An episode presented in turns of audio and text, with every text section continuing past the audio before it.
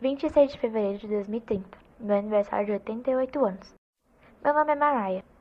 Miguel, meu único filho, se tornou um cientista brilhante.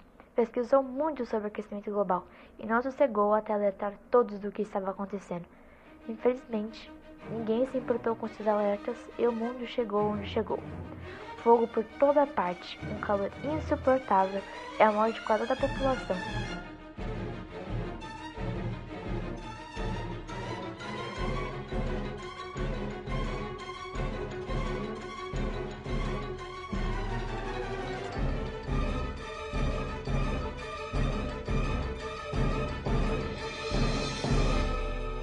Esse é o podcast Planeta 11.77. Não perca os próximos episódios.